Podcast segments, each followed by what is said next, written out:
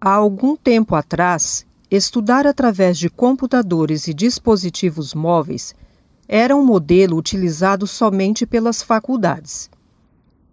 Com a chegada da pandemia da Covid-19, as aulas remotas foram uma solução para que estudantes de diversos níveis de ensino não perdessem o ano letivo. Mas a nova realidade trouxe com ela alguns desafios. Gabriel dos Santos Munhoz, que é aluno do ensino fundamental, fala sobre as dificuldades que teve no início desse processo. No começo, é, em 2020, no começo da pandemia, eu acabei tendo muita dificuldade por questões de não ter é, equipamentos, não ter celular bom, é, que não tem internet, né? O principal que era a internet, a gente não tinha internet muito boa aqui no sítio, que acabava caindo, eu moro em zona rural. E também eu tive um problema que eu não estava conseguindo acessar as minhas aulas, é, via Meet e as aulas do Clesno.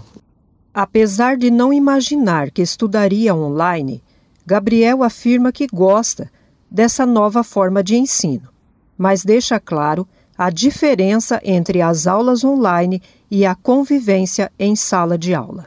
É uma forma de estudo que eu nunca imaginei que eu ia ter que fazer, não só como eu, mas como muitos alunos também é, nunca deve ter passado pela cabeça em estudar online.